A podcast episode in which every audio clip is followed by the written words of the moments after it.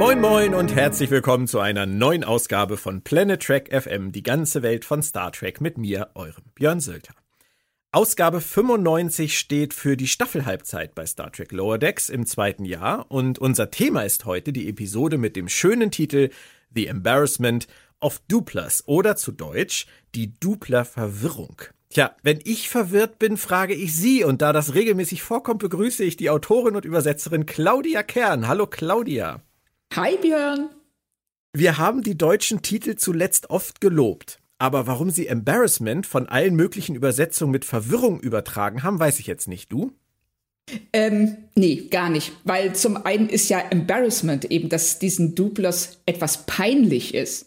Ja, ähm, der, einer der äh, Dreh- und Angelpunkte der Folge. Und zum anderen, ich will Ihnen nichts unterstellen, aber es könnte sein, dass Sie einfach nicht verstanden haben, dass sich, ähm, also dass die, äh, der Titel hier zwei verschiedene Aspekte der Folge stemmt. Nämlich zum einen, also die Folge heißt ja An Embarrassment of Duplers. Ja. Und das heißt ja zum einen heißt der, die Embarrassment als Peinlichkeit, aber in der Formulierung, wie es hier ist, ist es sowas wie a murder of crows oder a school of dolphins. Also es bezeichnet eine Gruppe von gleichartigen Wesen. Und äh, ein Embarrassment of Duplers ist im Grunde genommen eine, ein Schwarmdupler. Wow. ja, also das ist, der Titel ist echt clever. Ja, offensichtlich, aber oh. der Deutsche dann leider nicht. Der Deutsche geht leider daneben und das ähm, ist schade, nachdem sie gerade bei We'll Always Have um, We'll Always Have Tom Paris sich äh, sehr hervorgetan haben, mhm. fallen sie hier wieder so auf alte Sünden zurück. Ja. Aber wenn man ehrlich ist, hätte die Folge im Englischen auch The Trouble with Duplers heißen können, oder? Ja. Ich hatte den gleichen Gedanken. Also es ist schon sehr nah an äh, den Tribble-Episoden. Aber es wird, äh, aber ich, ich finde, es ist weit genug weg, um trotzdem für sich stehen zu können. Ja, ja, das, das ist gar keine Frage. Ähm, wie dem auch sei, es ist schon wieder Mitte der Staffel und ich finde wirklich, bisher hat es echt Spaß gemacht. Oder wie ist dein kurzes Zwischenfazit so über die ersten vier? Die fünfte haben wir ja noch nicht. Ja, also über die ersten vier kann sagen, nach dem, also der, der, die größte Schwäche der Staffel bisher war die letzte Folge. Also jetzt nicht die, über die wir heute reden, sondern die davor. Mhm. Ähm, abgesehen davon ganz hohes Niveau. Es Bin macht richtig, richtig Spaß. Ich freue mich jede Woche auf die neue Lower Decks Folge. Wobei ich nicht mal die letzte jetzt äh, wirklich in, äh, so tief ansiedeln würde. Also ich habe die jetzt noch mal geguckt, äh, weil ich sie auch mit meiner Tochter gucke. Und ähm, ich finde wirklich viele Sachen schön an der, an der Mugato Gumato Folge, auch wenn es auch definitiv Fragezeichen gibt. Aber mein Fazit wäre halt so nach vier Folgen zweimal top, zweimal gut. Ja, das, da würde ich mitgehen. Also was mich bei Mugato Gumato eigentlich am meisten gestört hat, ist, wie sehr sie an der Oberfläche bleibt. Weil das mhm. machen sie sonst, ähm, das können sie einfach besser, dass sie zwar eine unheimlich lockere, leichte, teilweise geschmacklich auch durchaus ähm, kontroverse Folge erzählen, aber immer noch so eine Ebene drunter haben, ja. die da mitschwingt. Und das ist ja, das hat mich an der Folge eigentlich am meisten gestört, dass das nicht passiert. Verstehst du Stimmen, die sagen, und es sind einige Stimmen, die ich schon äh, vernommen habe in der Richtung, die zweite Staffel ist bisher eine Enttäuschung? Kannst du dir vorstellen, woher das kommt? Ehrlich gesagt nicht so richtig. Vielleicht, ähm, weil man dachte nach dem Ende der ersten Staffel, dass sie ähm, die Charaktere stärker und schneller weiterentwickeln würden, dass sie vielleicht auch die Titan stärker einbeziehen würden in die Handlung. Das wär jetzt, wären jetzt so meine Idee, also das könnte meine Vorstellung oder meine Ideen davon, was es sein könnte. Was meinst du denn? Denke ich auch, obwohl das vielleicht eher unbewusst ist ähm, dass die Serie sich letztendlich jetzt in der zweiten Staffel bisher nicht weiterentwickelt, obwohl man Ende der ersten Staffel den Eindruck bekommen musste, dass das äh, jetzt gewollt wäre. Dass die Serie eigentlich ja. eher ähm, genau auf den Faden weiterläuft, wie sage ich jetzt mal Mitte, Ende der ersten Staffel. Ähm, mhm. Keine großen Konsequenzen. Ähm, da, da muss man dann halt auch mit klarkommen. Ich bin ja, du weißt ja, ich bin ja selbst immer ein Freund davon, wenn sich Sachen auch entwickeln. Aber ja. ähm, gerade jetzt auch bei der heute äh, zu besprechenden Folge sehe ich das Potenzial der Entwicklung in den Charakteren wieder. Und ähm, das reicht mir dann, wenn es im Kleinen passiert. Ja, so sehe ich das auch. Ich finde, dass man der Serie da vielleicht auch zu viel auf die Schultern legt. Weil wir haben nur 25 Minuten pro Episode und da stopfen sie schon derartig viel rein, dass sie ähm, diese Charakterentwicklungsmomente auch nicht konsequent durchziehen können, weil es sich sonst auch zu stark wiederholen würde. Und dann bringen sie eben eine Folge wie hier, ein Embarrassment of Duplos, wo sie eben sehr stark damit arbeiten und zwei Figuren äh, Kombinationen zu, äh, in den Vordergrund stellen, die eben auch schon fast ein bisschen überfällig waren. Mhm. Und denen jetzt den Raum geben, den sie brauchen.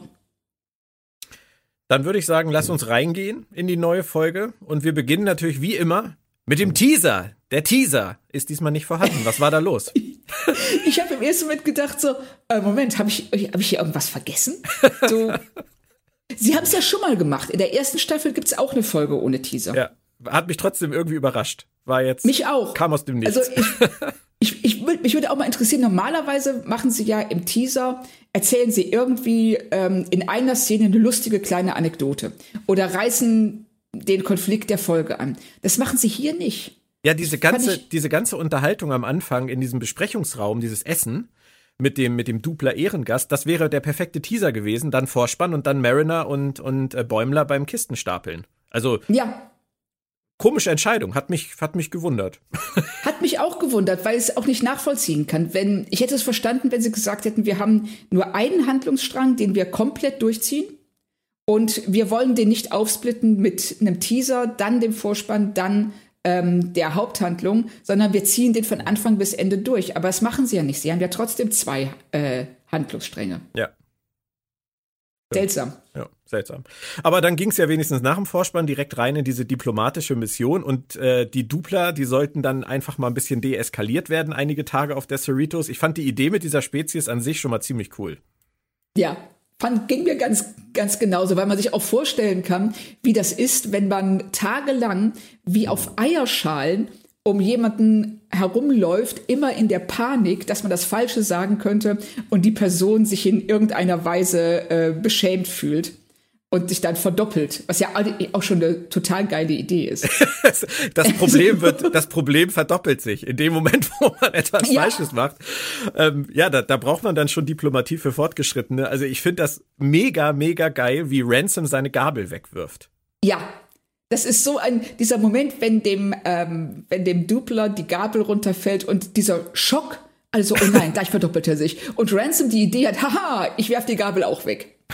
Und den und die Situation in dem Moment so wunderbar auflöst. Ja. Das, äh, und natürlich ähm, schon mal, ähm, obwohl er jetzt in der ersten Szene gar nicht so ähm, präsent ist, aber Richard Kind als äh, dupler Botschafter ist einfach großartig. Ja, absolut. Auch, auch, wahrscheinlich deswegen nachvollziehbar, dass man dann so viele von ihm nachher eingesetzt hat. Ja, genau. Und während Captain Freeman offensichtlich von anderen größeren Aufgaben und vor allem von der großen Afterparty auf der Sternbasis träumt, äh, stapeln Mariner und Bäumler Kisten und ich habe nur so gedacht, endlich arbeiten sie überhaupt mal. Stimmt, sie liegen mal, ausnahmsweise liegen sie nicht ähm, äh, äh, in, in ihrem Mannschaftsschlafraum oder sitzen in der Bar Richtig. oder hängen sonst irgendwo rum, sondern sind wirklich mal bei der Arbeit. Was ja Mariner tatsächlich auch mit dem Satz quittiert, dass sie äh, eigentlich nichts anderes tun als Kisten stapeln. was total lustig ist, weil wir sie bei, zum ersten Mal beim Kistenstapeln sehen.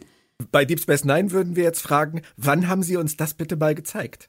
Ja, genau. So, ne, das ist wieder mal Show and Tell. Genau. Verdammt. Und hier stört's uns nicht. Das ist aber auch unfair von uns. Aber auch die Lower Deckers, die träumen ja offensichtlich von dieser grandiosen Party. Und was ich erstmal total spannend fand, war, wie Bäumler sich jetzt retrospektiv die Zeit auf der Titan schön redet.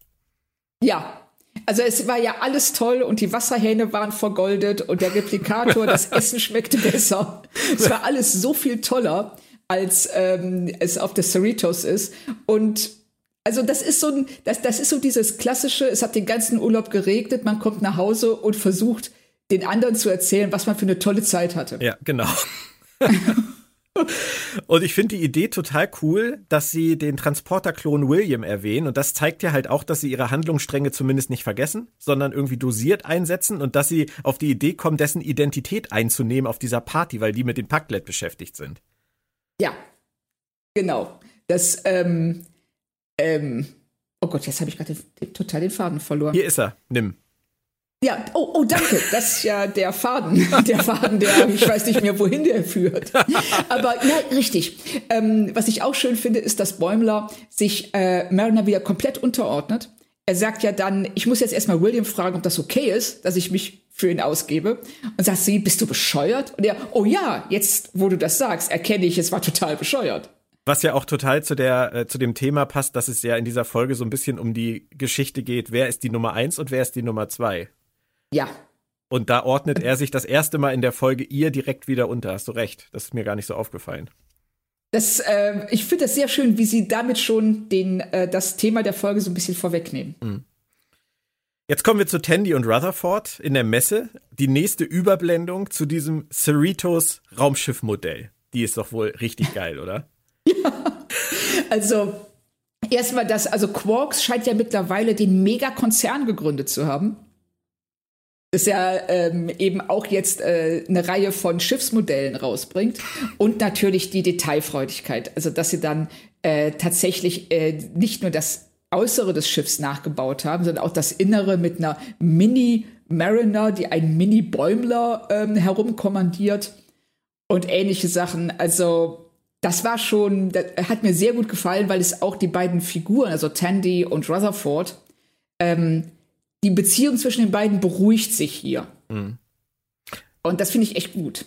Und auch in der Szene ist mir auch gar nicht aufgefallen, ähm, mit den, mit den Modell-Bäumler und Modell-Mariner-Figuren in diesem Cerritos-Modell kommandiert Mariner Bäumler herum. Ja, also auch das da, sagt Tandy ja. Ja, genau. Auch da haben wir genau wieder das, nämlich was, was immer passiert, dass Bäumler zwar der Meinung ist, nein, er müsste eigentlich die Nummer eins sein, aber das Verhalten, was alle an den Tag legen, ist halt ein anderes und spricht halt eine eindeutige Sprache. Und das kommt dann am Ende der Folge ja auch zum Tragen. Ja, genau. Ja. Finde ich schön. Eindruck hatte ich auch. Nach den Sammlern hatten sie dann also hier jetzt die Bastler am Wickel, von denen wir ja auch so viele kennen. Ähm, finde ich, ich finde das einfach toll, wie sie immer wieder diese kleinen Sachen einbauen und ähm, vor allem diese, diese Raumschiffmodelle jetzt in dieser Folge zu sehen und auch diese, diese Ausstandsdinger, also wo man die, wo man die, die Teile rausnimmt, diese Plastikrahmen ja. und dann später halt auch äh, dieses, diesen, diese Kiste mit dem Deep Space Nine Modell, wo oben drauf steht, präsentiert von Quark. Das ist einfach, also das bringt mich dauerhaft zum Schmunzeln. Ich weiß, weiß nicht, ob es vielen Leuten vielleicht so geht, dass die sagen, oh, lame, schon wieder irgendwie Name-Dropping, aber ich mag das. Ich mag das wirklich gerne.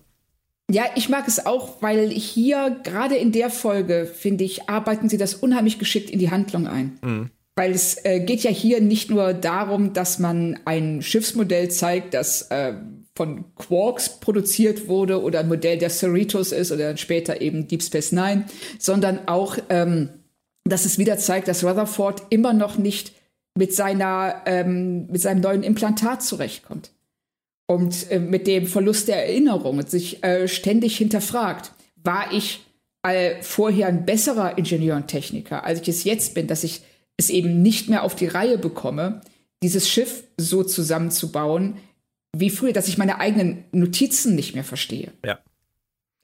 Sogar das im Kleinen ziehen sie durch. Das finde ich auch sehr schön. Also ja. da, da kann man ihnen nicht vorwerfen, dass sie komplett irgendwie alles über Bord schmeißen. Auch wenn sie im Großen jetzt schon ein paar Rückzieher gemacht haben, aber im Kleinen tun sie es nicht. Ja, das, äh, das finde ich nämlich auch. Und das haben sie da so, ähm, in dieser Szene zeigen sie das so deutlich, auch in den kommenden Rutherford und Tandy-Szenen, wie ähm, wichtig ihn, es ihnen ist, zu, ja, dass Rutherford eben weiterhin damit ringt mhm. wer er ist, wer er jetzt äh, in dieser neuen, in dieser für ihn neuen Existenz ist. Und wie Tandy auch damit umgeht. Stimmt. Ich war früher in, in TNG vor allem immer ein Riesenfan von Sternenbasen, muss ich gestehen. Ähm, die fand ich immer ganz toll umgesetzt. Und ich finde sogar im Animationsstil hier die Sternbasis 25 mit dieser Musik dazu, finde ich episch. Ja. Also erst, ja, und äh, auch, dass man, man kommt da drauf, man hat so den Eindruck, es ist alles so ein bisschen runtergekommen. Ja. So leicht ähm, zwielichtig.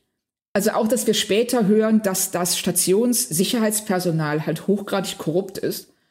Und ähm, wo man sich fragt, ist das so ein ähnliches, ähm, so eine ähnlicher Deal, den man auf Deep Space Nine hatte, dass die Föderation oder die Sternenflotte zwar da präsent ist, aber die Station nicht leitet? Mhm. Möglich. Ähm, Wäre wär aber, wär aber schon eine schräge Geschichte für die Sternenflotte. Irgendwie schon. Aber sonst kann ich mir nicht erklären, warum wir ein so korruptes Stationspersonal haben. Aber schräge Geschichte und Sternflotte äh, habe ich nachher auch noch ein anderes Thema. Also von daher kann das durchaus sein. Da müssen wir dann nachher Aha. noch mal müssen wir nachher noch mal drauf zu sprechen kommen. Ähm, mir sind noch die Easter Eggs aufgefallen äh, in der Szene, wo Captain Freeman mit ihrem Kollegen redet, Emilia Earharts Flugzeug, der Obelisk aus ja. TOS. Ähm, auch, man kann auch wieder sagen, Name-Dropping oder, oder was auch immer für ein Dropping, aber ähm, immer dieser Mix aus Dingen, die man offensichtlich erkennt, die sie einem um die Ohren hauen, indem sie zum Beispiel The Last Outpost Ferengis sagen. ähm, ne, oder Booby Trap einblenden, aber auf der anderen Seite halt diese Sachen, die im Hintergrund passieren, auf die sie nicht hinweisen.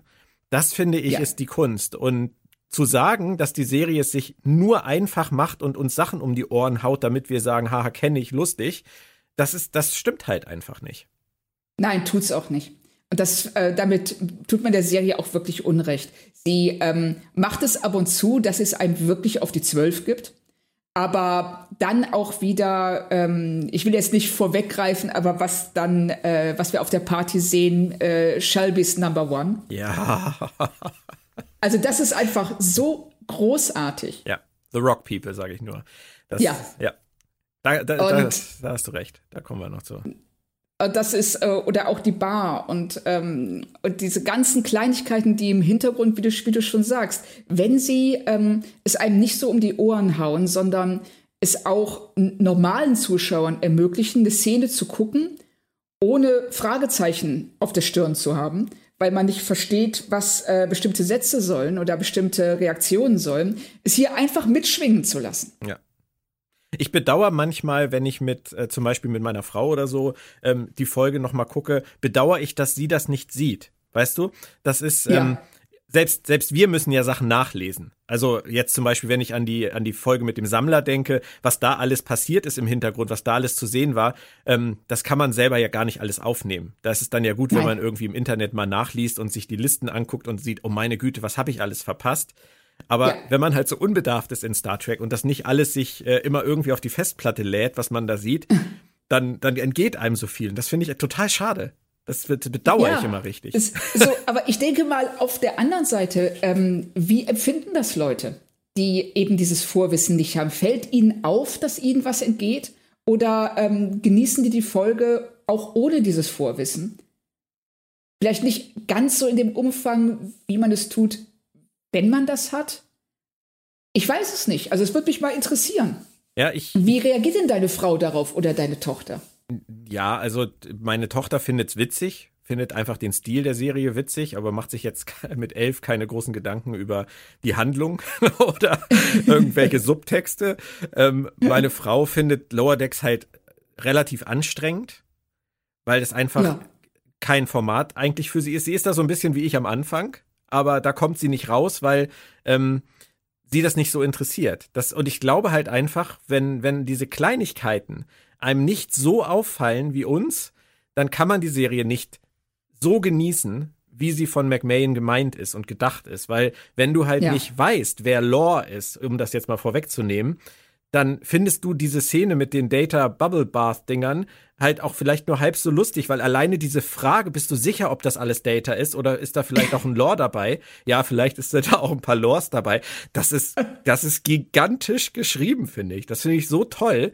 Aber wenn du halt überhaupt keine Ahnung hast, wer Lore ist und was dieser Satz jetzt überhaupt soll, dann fehlt dir an der Stelle halt die Hälfte des Gags. Und das finde ich schade. Das stimmt.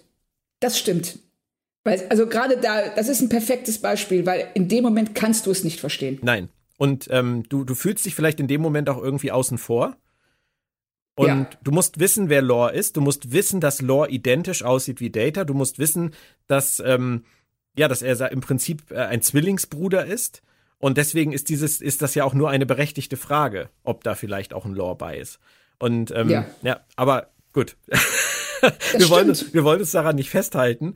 Ähm, ich würde sagen, wir gehen mal weiter zu den Duplern, weil die haben dann ihren großen Auftritt, als Captain Freeman auf der Brücke ähm, unbeabsichtigt äh, sagt, die seien so fragil und damit das Drama in Gang bringt. Und ich habe mich an der Stelle dann nur gefragt, wie konnten die überhaupt zuvor auch nur eine Stunde verhindern, dass das eskaliert, wenn das jetzt schon ausgereicht hat? Ich, ich glaube, das ist sowas wie ähm, äh, Marathonläufer, die ähm, auf den letzten 100 Metern auf einmal überholt werden, obwohl sie die ganze Zeit vorne weggelaufen sind. Du siehst die Ziel, du, du siehst diese, die, deine Ziel, ähm, ja, dein Ziel vor dir und denkst, oh ja, okay, das Ding habe ich im Sack, super. Und dann auf einmal kommt völlig unerwartet jemand, der sich die Kräfte aufgespart hat und überholt dich. Ich glaube, das ist sowas, sie hat sich in dem Moment einfach zu sicher gefühlt. Und es steht vielleicht ja auch für die alte Weisheit, äh, dass ein kleines Wort, auch ein kleines Wort im Guten wie im Schlechten vieles ändern kann. Und ja. da sie sich halt unbeobachtet fühlt, wie du sagst, und halt einfach so mal raushaut, so einfach den Frust der letzten Tage in einen Satz packt. Und sie sagt ja nicht mal diese Arschkrampen, die gehen mir so auf den Senkel, sondern sie sagt ja nur, die sind fragil, was ja jetzt nicht wirklich ja. eine große Beleidigung ist. Nein, Aber sie es ist reicht. ja auch Genau, sie ist ja auch ähm, wirklich noch relativ nett. Sie sagt einfach nur, es war total anstrengend und ich bin so froh, dass das vorbei ist, weil die eben so fragil sind. Und ähm, aber das ist auch so eine typische Freeman-Nummer. Mhm. Ähm, etwas fast schaffen und dann noch vergeigen. Ja, deswegen ist sie auf der Cerritos, könnte man ja, meinen. Genau. Obwohl die Ambitionen ja in dieser Folge wirklich durchklingen. Also sie scheint sich ja doch äh, da schon woanders zu sehen in Zukunft. Ja, sie, sitzt, sie, sie sagt ja ganz klar, dass ähm, sie die einzige, äh, der einzige Captain ist eines ähm, Schiffs der California-Klasse, die dort äh, bei der Party, also zu der Party eingeladen ist, eben weil sie sich in der Schlacht gegen die Packlet so hervorgetan hat. Auch schön, dass sie die Packlet wieder zurückbringen, uns daran erinnern, dass, äh, dass, noch, dass die noch eine Rolle spielen werden, dass die so als Bedrohung im Hintergrund mitschwingen. Also Freeman strebt schon nach höherem. Ja, muss ich aber noch ein bisschen strampeln. Ja, ein bisschen. und auf der Sternbasis, du hast das, hast das schon erwähnt, es, auf den ersten Blick könnte man meinen, das ist alles so prunkvoll und, und beleuchtet und äh, ja, das ist halt, Bäumler ist ja auch erstmal relativ beeindruckt davon. Aber du hast gesagt, es hat auch so ein bisschen was von runtergekommenem Charme und dazu passt auch der Satz von Mariner, den ich nicht so richtig geschnallt habe. Es riecht auch manchmal nach Pipi. Da habe ich ja, mich gefragt, genau. was? Ist das das, was, was du meinst? Wollten sie uns das damit sagen? Weil ich habe es nicht verstanden. Ja, es ist so, ähm, ja, wenn Sachen so ein bisschen runtergekommen sind, weißt du, so wie in jeder Stadt gibt es so diese eine Unterführung, bei der du überlegst, muss ich da wirklich durchgehen und schaffe ich es, die Luft anzuhalten bis zur anderen Seite? Und ähm, Mariner kennt sich ja, wir erfahren ja wiederum, dass sie auch hier mal gelebt hat. Natürlich. und dann auch direkt erkannt wird und sich ja offensichtlich da keine großen Freunde gemacht hat auf der Station. Was mich auch nicht wundert, was auch gut zu dem passt, was sie schon zuvor gesagt hat, dass eben ihre Coolness auch so eine Art von Schutzschild ist. Mhm. Gegenüber Leuten, mit denen sie nichts zu tun haben. Ja. Ja, und zu diesem runtergekommenen passt ja auch, dass sie sagt, oh, guck mal, hier ist jetzt ein Quarks, da war früher eine Baulücke, wo junge Leute in Schwierigkeiten kommen konnten. Ja, genau, das ja. ist auch so, so ein geiler Satz, der überhaupt keinen Sinn ergibt, also der einfach nur so vorbeirauscht, aber der einfach total geil ist. Das ist die Unterführung, von der du gerade geredet hast, ne? Genau. Ja. Genau, das, da, da musste ich auch dran denken. Also, und da hat's garantiert am meisten nach Pipi gerochen. Und der, dieses Alien, das sofort sagt hier, dass jemanden anruft und sofort sagt, ja, kennst du noch Beckett Mariner, die ist zurück. Da habe ich noch eine Frage zu, weil hätten sie letzte Folge offener gelassen, was mit ihr vielleicht nicht stimmt, dann wäre das hier einfach nur ein erneuter, kleiner, dezenter Hinweis gewesen, dass vielleicht doch irgendwie ein falsches Spiel am Laufen ist. Wäre das nicht cleverer gewesen? Jetzt, wo du das sagst, ja. Ich denke schon. Die Frage ist, wollen sie die Figur so in Frage stellen. Ja, aber was soll denn dieses Alien? Außer zu sagen, ähm, sie hat sich da vielleicht keine Freude gemacht, Freunde gemacht. Oder ist das die, der einzige Grund, warum dieses Alien da ist? War mein Eindruck, okay. dass sie, ähm, dass sie mit dem Alien einfach nur klar machen wollen, was auch immer auf dieser Station passiert. Ähm, äh, Mariner ist da nicht beliebt. Okay. Vielleicht ist, ist ihnen dieser, dieser, diese Verbindung gar nicht aufgegangen zu diesen Verdächtigungen aus der Folge davor. Vielleicht. Könnte ich mir vorstellen, weil ehrlich gesagt, jetzt wo du sagst, ist es, finde ich, auch ähm, offensichtlich, aber vorher habe ich auch nicht drüber nachgedacht. Okay. Also so ist das halt, dass man wirklich unterschiedliche Sachen bemerkt oder halt nicht ja, bemerkt. Genau. Das hat ja auch immer viel mit Wahrnehmung zu tun. Ich will jetzt hier keine ominöse Musik einspielen, aber das Thema Wahrnehmung wird uns nachher noch verfolgen. Das kann ich dir schon mal sagen. Ähm, aber erstmal treffen Becky, wir nennen sie ab sofort nur noch Becky und nennen ihn natürlich nur noch Bäums, Becky und Bäums, treffen ähm, einen alten Freund. Wir kennen die Spezies aus TNG. Picard hatte mal mit denen zu tun. Und mein Highlight ist absolut halt äh, nicht nur das offene Hemd von Riker aus Angel One, ich weiß nicht, ob es dir aufgefallen ist. Ja, es ist mir aufgefallen. Und was da alles noch rumsteht, Lirpa, Tricorder, Tribble, sonst was. Nein, es ist natürlich das erwähnte Limited Edition Commander Data Schaumbad. Ja. Großartig. Also, und dann auch ähm, zu sagen, so, ja, aber woher wissen wir dann, wie, wie du gerade schon sagtest, die Law-Szene? Ja. Und dass du ähm, äh, die, die äh, Laws am Lächeln erkennst. das finde ich so großartig. Dass so, nicht nur, dass sie diesen Gag mit Data und Law bringen, sondern dann auch noch tatsächlich zeigen, woran du es unterscheiden kannst. Nämlich, dass die Laws alle lächeln. Ja. Aber findest du nicht, dass sie Before vergessen haben? Ja. Also Before stimmt. Aber wie weit hättest du den Gag noch treiben wollen? Das ist richtig, aber das ist fast, also ich würde fast es als kleinen Fauxpas von McMahon bezeichnen. Es, ähm, ich bin mir nicht so sicher. Also Data, Data Law ist eben auch ein absoluter Klassiker und Before ähm, fühlte sich für mich immer an so ein bisschen wie so ein Anhängsel eher. Übrigens, hey ho Sherlock. Ah, ja, äh, ist schön. Du hast gehört, dass der, dass der Sherlock hier reingetrampelt gekommen ja. ist, richtig? Ja, der war gerade zu seinem Morgenspaziergang unterwegs, ohne mich, weil ich ja podcasten muss. Sehr schön. Gut erzogen. Aber nicht allein, bevor jemand glaubt, dass der Hund allein spazieren geht. Achso, okay. Das muss er der dann doch. fährt auch nicht Auto oder so. Na, ich hätte mir halt einfach vorstellen können, dass vielleicht irgendeiner noch äh, in irgendeiner Szene sagt, hier ist sogar ein Before. So, weißt ja, du. Hätte ich mir auch vorstellen können. Der, Lim der Limited Limited Before, den gibt's nur einmal pro 1000 oder 10.000. Aber egal, wir wollen es nicht übertreiben. Ich habe nur halt auch noch an der Stelle gedacht, schon wieder Merchandise. Ist Lower Decks die neue Merch-Schmiede von CBS? Also man könnte auf den Gedanken kommen, weil ich bin mir sicher, dass ähm, das äh, Data Schaumbad auf irgendeiner Con auftauchen wird. Ja, wir, wir haben da jetzt inzwischen schon eine nette Liste zusammen, ne? So an Dingen, ja, von denen wir glauben, dass wir sie irgendwann mal irgendwo sehen werden. Und soweit ich weiß, wenn ich das richtig gesehen habe, dann bringt ja Hasbro auch ähm, die Cerritos raus als Modell. Ja. Tatsache. Und auch äh, Eagle Moss. Oder Eagle Moss ist es richtig. Entschuldigung, es ist, es ist vielleicht, nicht Hasbro. Vielleicht Hasbro auch, aber Eagle Moss auf jeden Fall auch. Und, ähm, ja, es ist definitiv, nee, ich, äh, äh, es war mein Fehler, es ist definitiv Eagle Moss. Die Geschichte von Rutherford und Tandy, ähm, habe ich an der Stelle gedacht, führt zu diesem Zeitpunkt nicht so richtig zu was. Ich fand's aber immerhin lustig, dass Rutherford offensichtlich überhaupt keine Empathie besitzt und die Dupla einfach anschnauzt. Ja, Richtig, das, ähm, das ist mir auch aufgefallen, dass er, wie er da reagiert. Fandest du, dass das zu ihm passt? Das wollte ich dich gerade fragen, tatsächlich, weil ich finde, das kommt auch so ein bisschen aus dem Nichts. Das, den Eindruck hatte ich nämlich auch. Ich habe es auch nicht ganz verstanden, wo das herkommt. Mhm. Weil er ähm, auf mich eigentlich nicht wie jemand wirkt, der ähm, so schnell aus der Haut fährt. Nee, ich habe ich hab eher gedacht, ähm, sie beziehen sich ein bisschen darauf, dass er jemand ist, der sehr mit sich selbst beschäftigt ist.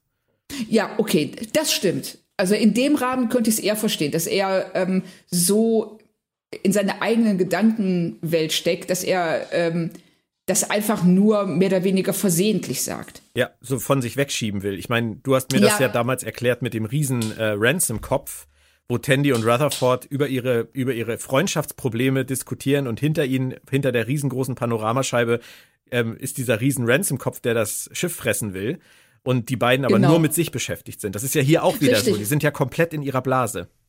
Du, du hast absolut recht. Das ist, ähm, das ist wieder mal wie bei dem Ransom-Kopf, dass sie ihre eigenen, dass äh, die Privatprobleme von Leuten halt immer ähm, wichtiger sind als das große Ganze, was dahinter mitschwingt. Also du konzentrierst dich einfach mehr auf deine eigenen Probleme als auf die Probleme der Welt. Das ist ja auch irgendwie nachvollziehbar. Ja. Und du hast vorhin schon gesagt, Trouble with Tribbles, ja, aber eigenständig genug um trotzdem. Das hast du, finde ich, genau richtig gesagt. Denn der Subtext hier, finde ich, bei den Duplern, der liegt ja auch darin begründet, dass Leute, dass es einfach Leute gibt, die, egal was du zu ihnen sagst, einfach alles in den falschen Hals bekommen.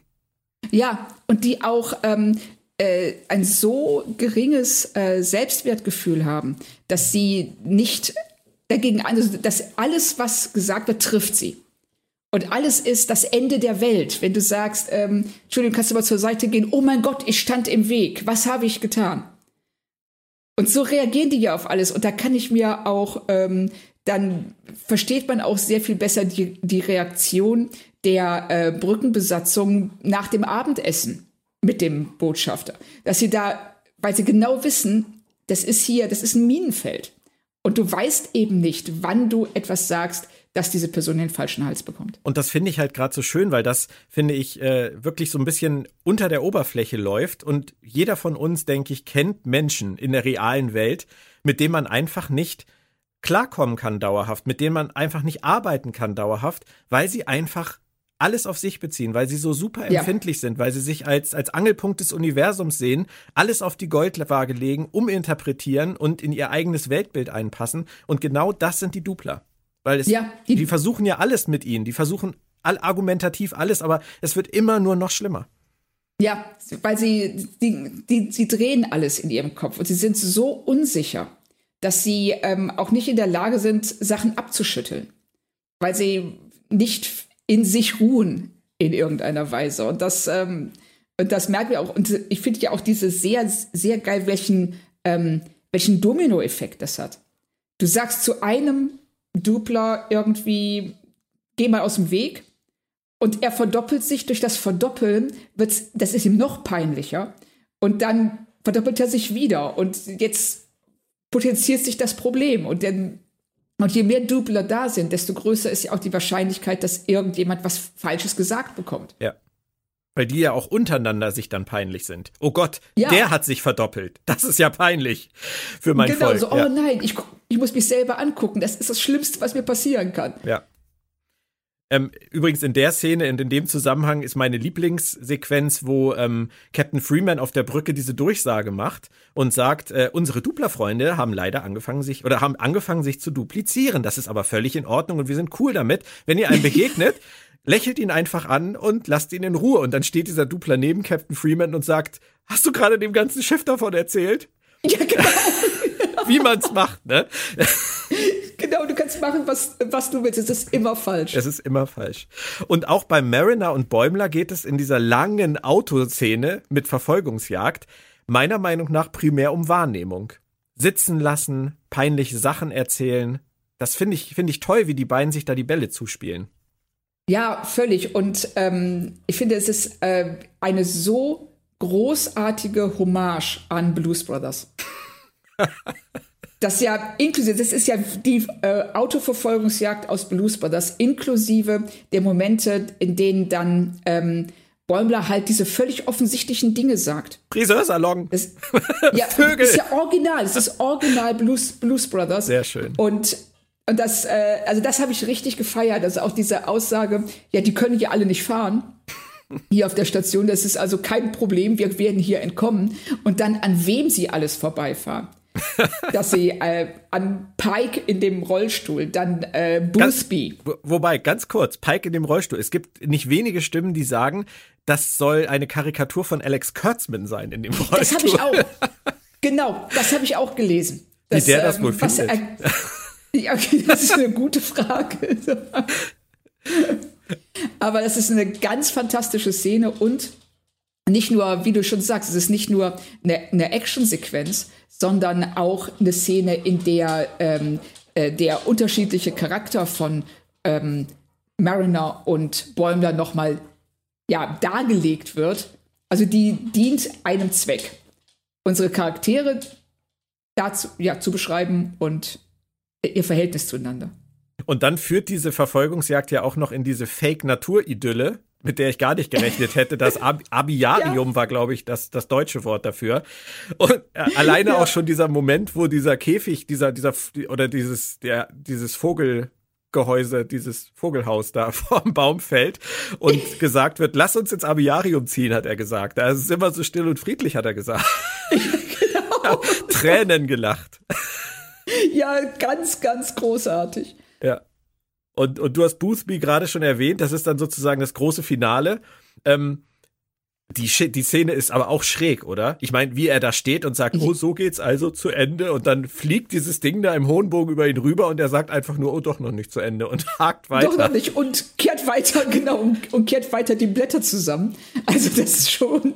Aber schon schräg. Das war schon echt. Ja, ja, war's, war's auch. Und ich war mir auch nicht sicher, ob ich da was verpasst habe.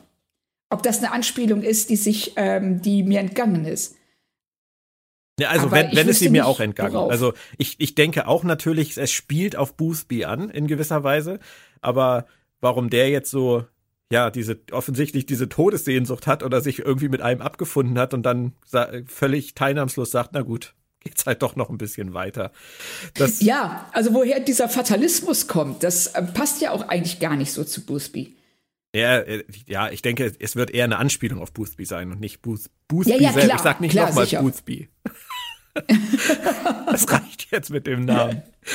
Auf jeden Fall, auf der Cerritos wird es derweil langsam aber sicher richtig eng und man merkt einfach, sowas ist irgendwann nicht mehr aufzuhalten. Das verselbstständigt sich, vor allem auch im Kopf von derartigen Zeitgenossen. Und das finde ich auch an dieser Stelle wieder total toll dargestellt, dass du, du musst einfach irgendwann akzeptieren, dass du eine Linie überschritten hast, von der hast, von der du gar nicht wusstest, dass sie da ist. Und das ist der, der Point of No Return. Ja. Genau, es ist jetzt, an diesem Punkt ist es jetzt egal, was du sagst oder was du tust, beziehungsweise wir sehen ja dann später, ist es nicht egal. Aber ähm, zumindest du kannst ähm, bei solchen Leuten, du kannst nicht mehr versuchen, äh, argumentativ oder äh, beruhigend auf die einzuwirken, weil egal was du sagst, ist immer falsch. Ja. Und das, was du gerade gesagt hast, das schlägt ja nachher dann um. Richtig. Es schlägt um in dem Moment, wo die Besatzung erkennt, dass sie sich nicht weiter zurücknehmen kann. Und auch nicht muss. Es geht einfach nicht mehr. Und auch nicht muss, genau, dass es auch falsch ist, das zu tun. Weil ähm, du wirst irgendwann, gibt es nichts mehr, das du zurücknehmen kannst. Ja. Und dann ist auf einmal das ganze Schiff voller Duplos.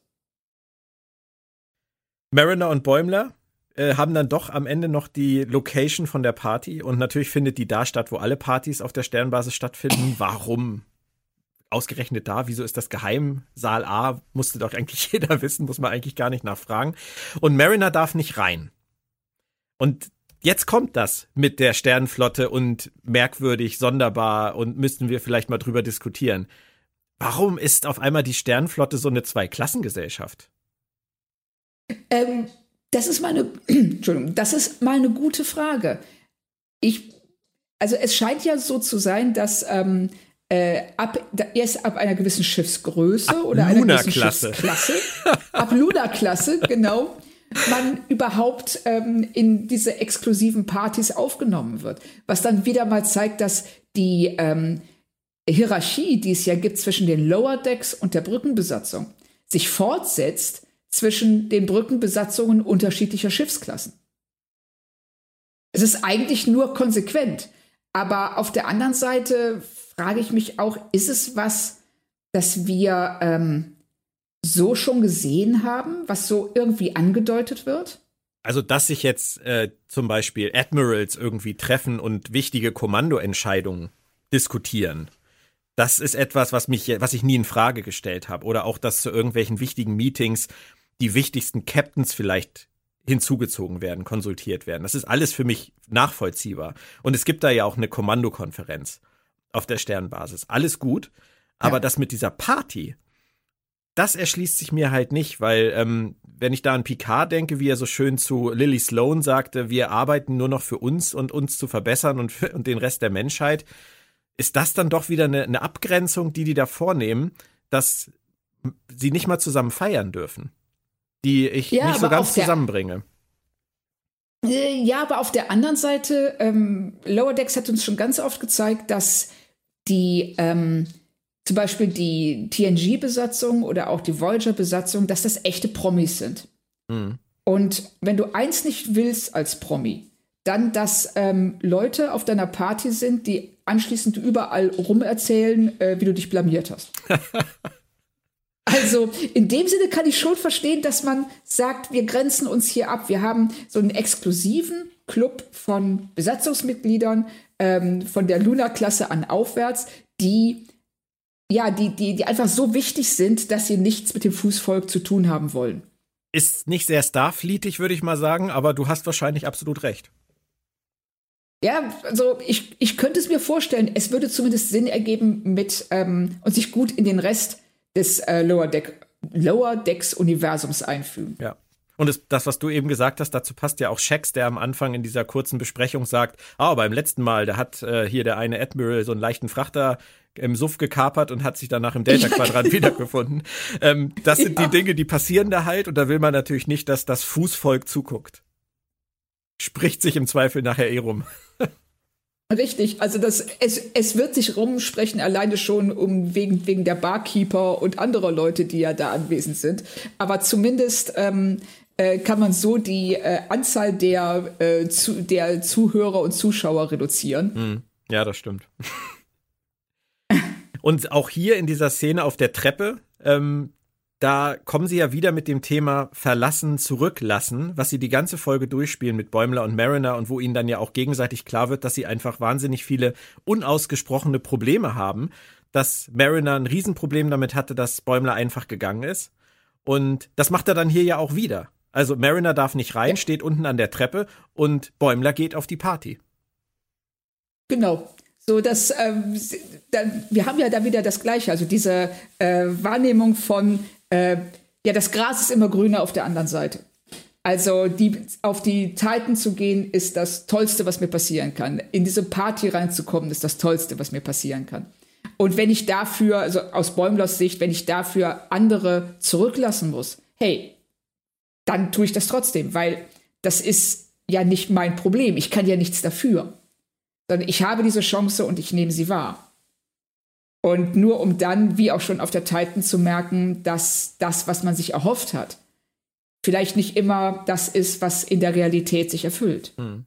Ja, absolut. Denn diese Party, als er dann da auf diese Party kommt, die sieht ja natürlich schon ziemlich gigantisch aus. So mit Lichteffekten und oben dieses Laufband und so.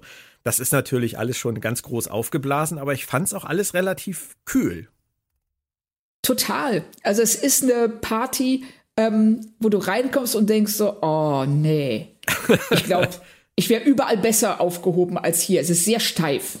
Es ist steif und kühl und ähm, es, äh, es, ähm, ja, es sieht nicht nach irgendwas aus, wo man gerne ist, sondern nach etwas, wo man gesehen werden will weil es, es ist einfach cool, dass du eingeladen bist, aber du willst nicht, nicht, äh, nicht wirklich da sein. Du willst gesehen werden, du willst, du willst, dass die Leute wahrnehmen, dass du dazugehörst. Aber um richtig dazu zu gehören und richtig Spaß zu haben, musst du halt auch in diesem, in diesem Club drin sein. Das merkt ja Bäumler dann auch, als jemand auf ihn zukommt und sagt, hier, ach du auch hier und er denkt, er ist gemeint.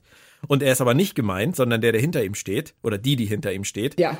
Ähm, und genau das andere ist nicht nur gesehen werden, sondern halt auch wie immer sehen. Und das zeigen sie uns dann ja auch mit Shelby. Und das ist natürlich, alleine schon Shelby ist natürlich geil. Dass Shelby jetzt inzwischen Captain ist. Wir erinnern uns, äh, sie hat mit Riker damals bei Best of Both Worlds sich ein bisschen behagt. Und ähm, mhm. hier hat sie jetzt offensichtlich ihr eigenes Kommando inzwischen, aber ihre Nummer eins hast du angesprochen. Das ist natürlich wirklich, das ist richtig geil. Das ist großartig, oder? Ja, er, dass sie, erklär, dass sie tatsächlich. Er, ja, erklär's ruhig nochmal für die, die es vielleicht nicht mitgekriegt haben. Ähm, das ist das Probe-Make-up für Saru. Ja. Was ähm, äh, Shelbys Number, Number One trägt. Und ähm, das war ein Moment, äh, bei dem ich wirklich gefeiert habe. Und ähm, dachte so, das ist so brillant, weil das ist zum Beispiel ein Punkt, an dem, ähm, wenn du das nicht mitbekommst, ist es einfach nur jemand, der da steht aber du hast nicht den Eindruck, du verpasst was. Aber wenn du es weißt, dann denkst du, oh, ist das cool. Ja, genau. Das ist genau der Punkt. Und da, da, dazu muss man diese Dinge natürlich auch wirklich kennen, verstehen, um sie dann wirklich genießen zu können. Und wenn man das nicht kann, glaube ich tatsächlich, fehlt einem ein bisschen was. Ja, jetzt, also je länger ich drüber nachdenke und vor allen Dingen, was du eben gesagt hast über Data und Law, was ja ein Gag ist, den du tatsächlich kein bisschen verstehen kannst, wenn du nicht in der, in dem, in der Materie drin bist, dann gebe ich dir recht. Es, äh, es, ist, es wäre für jemanden, der mit Lower Decks zu Star Trek kommt, glaube ich, sehr, sehr schwer, diese Serie so wahrzunehmen, wie wir das tun. Wobei ich mich ja auch frage hier Captain Shelby, ob das eine Anspielung auf die Peter David-Romane ist. Durchaus denkbar.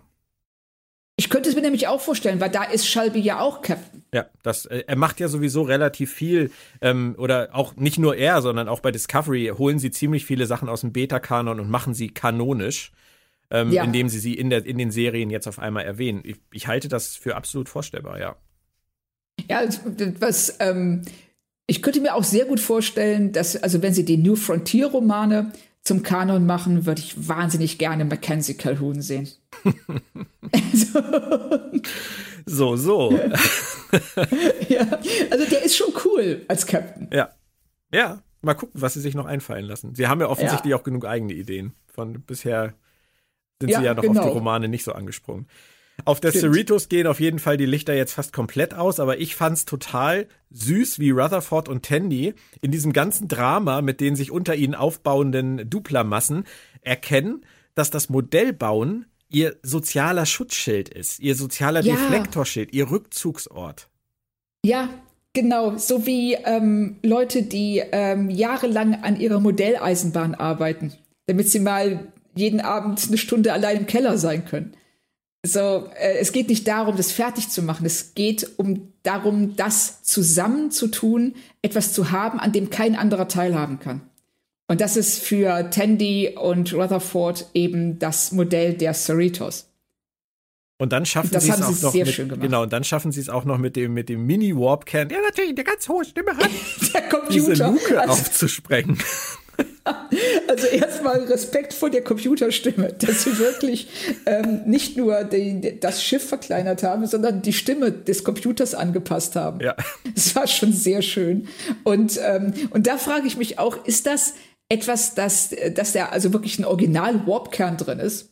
Man fragt sich erstmal, ist das schon, ist das gewollt vom Hersteller? Weil der ist, da ich sag mal, ist nicht ganz ungefährlich. Ich würde sagen, das hat Rutherford gepimpt vor seinem Gedächtnisverlust. Tippe ich auch drauf. Ja. Möglichst authentisch das Ganze. Er hat ja auch am ja. Anfang hat er ja auch mit dem ähm, Phaserschuss jemanden in der Bar getroffen. Richtig. Da muss er ja auch dran rumgespielt haben. ja, würde man zumindest meinen. Ja. Und Mariner, die ist inzwischen in einer Bar gelandet. Im ersten Moment denkt man vielleicht, das ist wieder so eine ehemalige Baulücke, wo es nach Pipi riecht trinkt sich ein, aber es ist ganz anders. Es hängen grandiose Bilder an den Wänden. Und ähm, im Hintergrund sitzt äh, ein besoffener Lurianer. Vielleicht ist es sogar Morn, weil Quark gerade zu hat, man weiß es nicht. Und dann kommt Mr. Pflaumensaft Spritz dazu, was ich jetzt auch ganz toll finde. Und seine Begründung, warum er nicht auf der Party geblieben ist, fand ich wirklich, die, die kam von Herzen, weil Mariner fehlt, um das alles zu kommentieren. Und ja. endlich klären sie es. Endlich klären sie ihre Problematik. Ja, richtig. Und, äh, was, und was er sagt, stimmt. Auf solchen Partys, wo du ähm, eigentlich nicht hingehörst, brauchst du eine Person, die da auch nicht hingehört, um das alles zu kommentieren. Und äh, das einzuordnen und auch sich lustig zu machen darüber, wie wichtig alle anderen sind außer dir. Mhm. Und da, da kriege ich Gänsehaut, wenn du das sagst, weil das ist ja auch genau das Gleiche, was bei Tandy und Rutherford vor sich geht. Ja, genau. Und hier ähm, die A- und die B-Handlung, die ähm, werfen sich gegenseitig die Bälle zu, obwohl sie an völlig verschiedenen Orten stattfinden. Und was ich ganz toll finde, ist, wie die A-Handlung, also die duple Handlung, die alleine durch den Titel schon als A-Handlung definiert wird, immer mehr in den Hintergrund tritt und die B-Handlung nämlich ähm, Mariner und Bäumler, auf einmal zur A-Handlung wird. Richtig. Wie sich das dreht. Und vor allem, es passt auch total dazu, was du gerade gesagt hast, nämlich dass bei Tandy und Rutherford und bei Mariner und Bäumler ähm, es darum geht, ähm, mit wem zusammen wir etwas machen und dass wir vielleicht im Team immer besser funktionieren. Das ist, dass das Team immer, ähm, immer wertvoller ist als, als man alleine. Und das ja. Thema haben wir bei den Duplern exakt umgekehrt. Die Richtig. sind nur alleine eigentlich zu ertragen. Weil wenn du ja. zwei von denen hast, dann gehen die Lichter aus. Du kannst nicht zwei solche toxischen Gestalten um dich haben. Eine ist schon mehr als genug.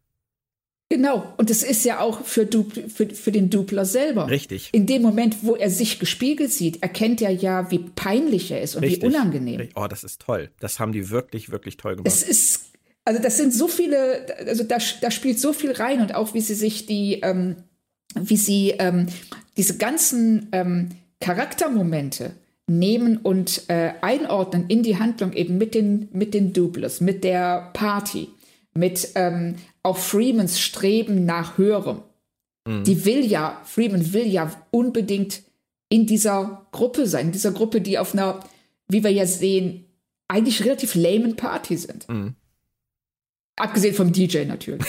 da kommen wir noch zu.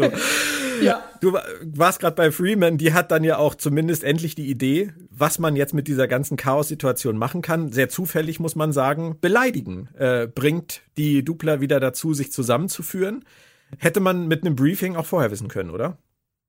Das war so ein Cisco Deep Space Nine erste Staffel Moment. Ne? wenn sich irgendwer, wenn sich Cisco mal die Mühe gemacht hätte, ähm, den, das Briefing zu lesen, dann wären bestimmte Dinge nicht passiert. Und hier ist das auch so. Also es, ähm, es kann mir keiner sagen, dass diese Dupler, dass noch nie jemand in der Situation war. Sie wissen, was äh, die Verdopplung auslöst.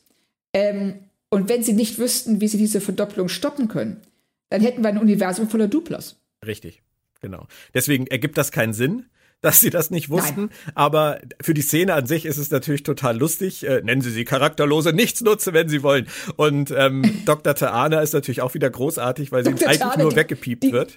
Ja, genau, die komplett weggepiept wird und dann ähm, auch äh, äh, sehr, sehr schön ähm, Shax, your pa is weak and it disgusts me. Und er sagt, ich weiß überhaupt nicht, was Sie davon meinen, aber Ihr Ton gefällt mir nicht. Ja, ja, genau. Das ist so. so. Und das, das, reicht schon. Ja, es ist das, so, wie du. Sag ruhig.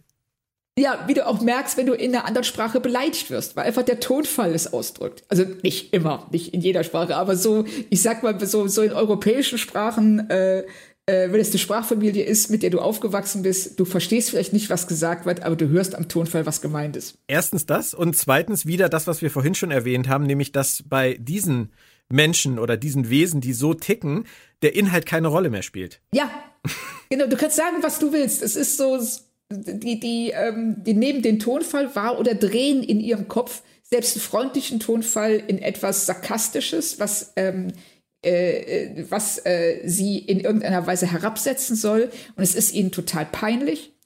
Aber wenn du sie, wie ähm, Freeman ja dann feststellt, wenn du sie wirklich angehst, wenn du sie, ähm, und sie merken, sie kommen damit nicht durch, dann können sie auch damit aufhören. Ja, solche, solche Menschen mit Samthandschuhen anzufassen, bringt halt nichts. Und Richtig. der Grund ist ganz einfach, und das ist eine Lektion, denke ich, die man auch äh, im Leben lernen muss deren Verhalten sagt halt wahnsinnig viel über sie aus, aber nichts darüber, wie wir mit ihnen umgehen. Und das lernen ja. sie hier in dieser Situation, deswegen klare Kante und gut. Ja, richtig. Und das, ähm, und das, wir, wir bekommen ja dann auch ganz deutlich ge äh, gezeigt, dass es, ähm, dass es auch für die Duple eine Erleichterung ist. Mhm. Dass sie, ähm, wenn am Ende nur noch einer übrig ist, der ähm, ja dann auch auf einmal sehr viel gefasster und ähm, selbstsicherer zu sein scheint als vorher. Ja, oder halt einfach genau die Ebene wegfällt, dass er sich dann in dem Moment selbst nicht mehr reflektieren kann, weil er sich nicht vor ja. sich sieht. Richtig. Ja.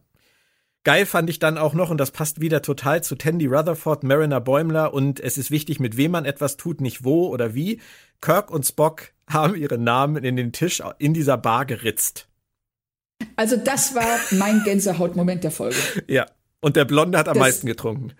Ja, genau, der, so, der Blonde hat das meiste getrunken und, ähm, und ich habe mir dann nur vorgestellt, wie die beiden da sitzen und diese, ähm, den Guardian of Forever und äh, alle, all diese Objekte, die da an der Wand hängen, angucken und sich Geschichten überlegen. Ja. Da könntest so, du eine eigene Folge wie, draus machen. Ja, also alleine dieses, ähm, das muss ja offen, es ist ja vor äh, Enterprise. Muss ja in der Vor-Enterprise-Zeit sein, dass die in dieser Bar gewesen sind.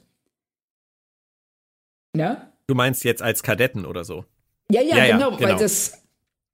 Also, das, ähm, aber dieses, dass da Kirk, Kirk und Spock steht und natürlich, was dann als nächstes passiert oder am Ende der Folge passiert, dass ähm, Mariner und Bäumler einfach ihren Namen daneben schreiben. Ja, das, das ist großartig. Aber ähm, ich fand noch eine andere Szene bemerkenswert. Eigentlich ist es meine Lieblingsszene in dieser ganzen Folge, weil du hast das gerade schon gesagt mit dem Guardian of Forever, den ganzen Bildern, die in dieser Bar hängen. Das ist ja, das ist ja irre, was da alles, was es da alles zu sehen gibt. Aber Bäumler, Bäumler braucht diese Information, Kirk und Spock haben ihren Namen in diesen Tisch geritzt, um auf die auf das Fazit zu kommen, dann ist diese Bar ja geschichtsträchtig.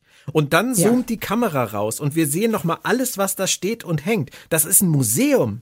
Und der schnallt ja. es erst jetzt und wir sind wieder beim Thema Wahrnehmung. Richtig. Es ist in dem Moment, ähm, die Bar wird geadelt dadurch, dass Kirk und Spock da drin waren. Ja. So, und das ist, äh, was anderes sieht er nicht. Erst dann, als er, als ihm praktisch von außen herangetragen wird, guck mal, wie cool das hier ist. Erst da öffnet sich seine Welt, eben durch, was ja symbolisiert wird durch die Kamerafahrt, durch den, ne, durch das Rauszoomen. Ähm, öffnet sich die Welt und er ist auf einmal bereit, seine Umgebung und auch die Leute, mit denen der ist, richtig wahrzunehmen. Mhm. Genau. Und auch ganz, ganz toller Moment. Ich finde auch, das ist ähm, die, äh, das ist die beste Szene der Folge. Und dann fiel mir auch wieder der Kontrast zu der Party auf und dass, dass da alles so kühl, so steril und so steif ist. Hier ist alles mit Liebe gemacht, mit, mit Andenken ja. an, an wichtige Ereignisse. Und da lässt man dann halt auch Leute was in den Tisch ritzen, während auf dieser großen Party halt alles komplett klinisch rein ist. Und auch das ist, finde ich, also zumindest für mich wieder so ein, so ein Meta-Kommentar. Ähm, große Kommerzcons gegen liebevolle Cons. Weißt du, du, ja. du gehst halt lieber mit einem guten Freund auf eine kleine, schöne Con, wo du Spaß hast, als dich irgendwie von Kommerz in so einer Massenveranstaltung erschlagen zu lassen. Das passt auf so vieles. Ja, das, äh, das lässt sich auf so viel übertragen. Also, ähm, ob du jetzt eine riesen Silvesterfeier hast, was, was ich, du stehst mit ähm, ähm, 100.000 Leuten vorm Brandenburger Tor oder du sitzt mit zehn Leuten und machst Fondue. Ja. Also ich weiß, was mir lieber ist. Ja. Also es müssen natürlich die richtigen zehn Leute sein. Mit neun Duplos da zu sitzen, wäre zum Beispiel ein bisschen doof. Aber ähm, du würdest das auch schaffen, aus einem Dupler relativ schnell mehr als neun zu machen. Da bin ich mir relativ also, sicher. also ich würde sagen 15 Sekunden Maximum. Wir dürfen. Aber ja, bitte, hm? bitte. Ja, sie zeigen das ja dann auch sehr schön, dass ähm, auf dieser Party, auf der großen Starfleet-Party, stehen die ja alle auch sehr stark voneinander getrennt, sind so ganz kleine, so meistens so Zweiergruppen, viel Platz dazwischen, alles ist total hell, steril. Und dann in dieser Bar äh, hängen alle dicht zusammen. Sie sitzen zusammengedrängt an der Bar. Es ist von der Ausleuchtung her auch, es ist relativ dunkel, es ist gemütlich. Es ist, ähm, ja, es ist wie die Küche auf einer Party, wo früher oder später eh alle sitzen. Ja. Das ist genau die Art von Location, in der ich mich früher rumgetrieben habe, würde ich mal sagen. Ja. Wir sollen nicht unerwähnt lassen, auch Freeman und ihre Führungsoffiziere, die sich alle mächtig rausgeputzt haben, dürfen nicht auf die Party und Freeman regt sich mächtig auf und ähm, versucht es mit einer ja Burnham-esken Rede, würde ich fast sagen. Wir sind die Sternenflotte und wir sowieso. Aber es führt zu nichts. Also ihre, ihre Eigenwahrnehmung ist auch ein Problem. Ja, sie nimmt sich, ähm, in ihrem Kopf ist sie halt sehr viel wichtiger, als äh, sie tatsächlich ist. Und ich frage mich, äh, wie ihr, wie ist sie auf die Idee gekommen, dass sie auf die Party darf? Hat ihr das jemand gesagt? Hat sie es einfach, ist sie davon ausgegangen, Selbstwahrnehmung. dass es so ist? Das ist, das ist das Problem mit der Selbstwahrnehmung, mit der eigenen ja? Relevanz. Ne? Es, das zieht sich ja durch. Richtig. Also sie denkt dadurch, dass ich die, ne, ich war die Heldin der Packlet-Schlacht, was ja dann auch direkt schon wieder relativiert wird. Ja.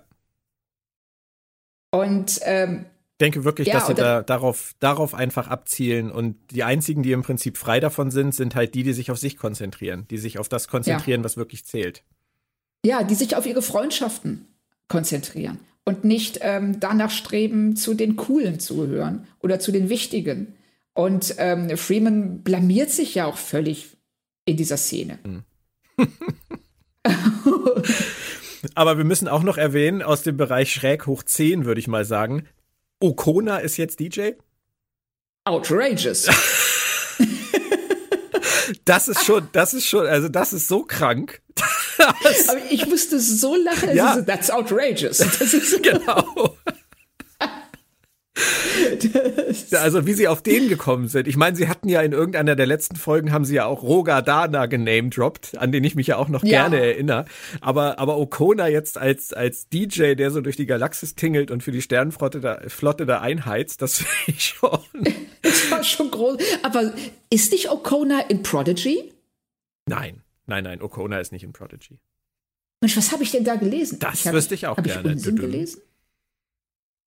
Ähm, ich meine, ich hätte irgendwo gelesen, dass sie das Charakterdesign nochmal anpassen mussten, weil die ja woanders auftreten wird.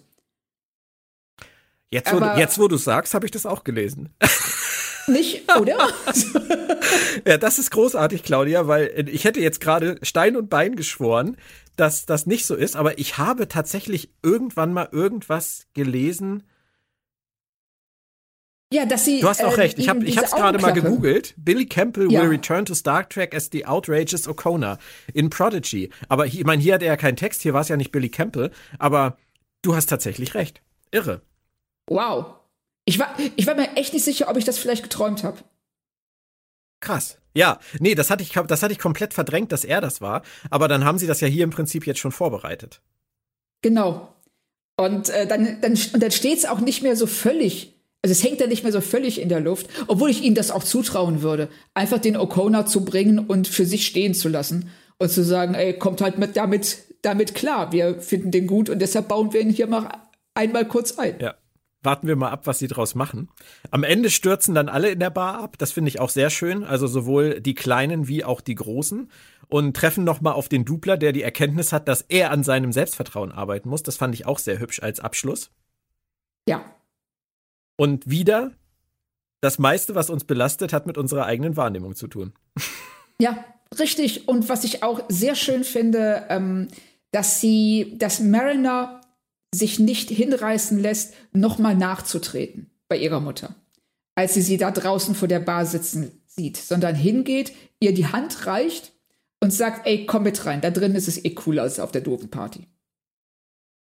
Und das hätte auch anders ausgehen können. Und ich, vom, ich würde mal vermuten, dass die Mariner, wie wir sie am Anfang der ersten Staffel erlebt haben, ähm, das nicht getan hätte. Auch da kann man von Charakterentwicklung sprechen.